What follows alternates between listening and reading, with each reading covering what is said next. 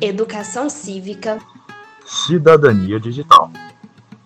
Faça a diferença na política. E, e vamos, vamos, politizar. politizar.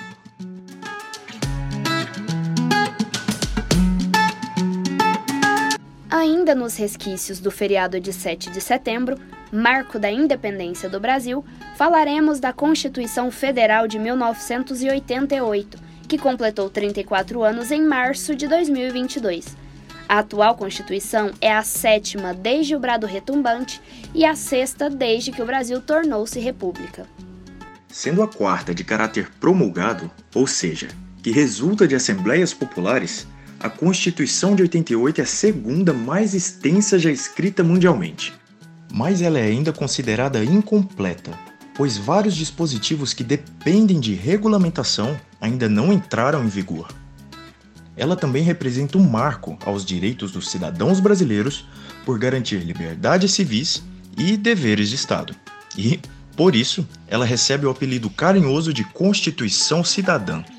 No dia 5 de outubro de 1988, o discurso do então deputado federal e participante da Assembleia Constituinte, Ulisses Guimarães, marcou a promulgação da mais recente Carta Magna.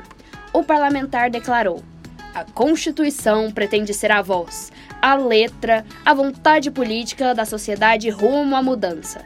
Que a promulgação seja nosso grito. Muda para vencer, muda Brasil!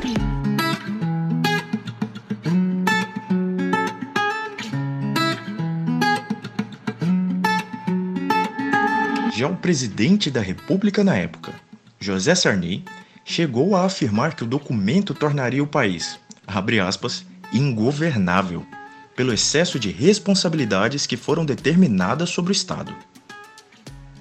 De todo modo, a Constituição Cidadã é considerada como uma peça fundamental para a consolidação do Estado democrático de direito no país, bem como para a noção de cidadania.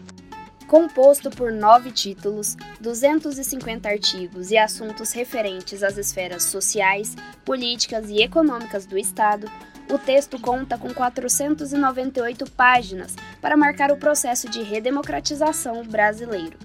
O país, que recém havia saído de um regime militar, enfrentava a insegurança da abertura política e esperançava o restabelecimento da democracia, fatores alcançados com a Constituição.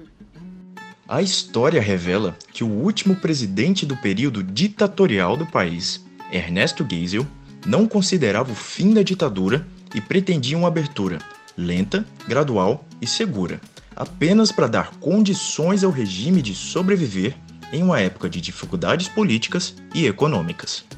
Mas os anseios populares representados pela figura do deputado Dante de Oliveira já exerciam pressão para a instalação de um novo Brasil, livre do autoritarismo e pautado nos direitos, nos deveres e na liberdade.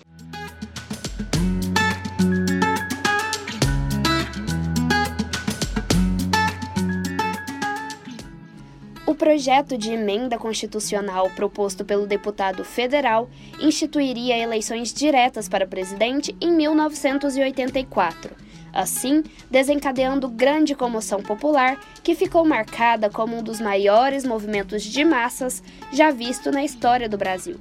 As diretas já. Apesar desse episódio, a proposta foi rejeitada no Congresso e as eleições do ano seguinte permaneceram indiretas. Por fim, em 1985, o Colégio Eleitoral elegeu Tancredo Neves para presidente e José Sarney para vice. Mas logo, Sarney foi oficializado chefe do executivo no país após a morte súbita de seu parceiro de chapa. Como dissemos, ainda que o então presidente não concordasse com a extensão da Constituição, ela foi promulgada e segue vigente há mais de três décadas.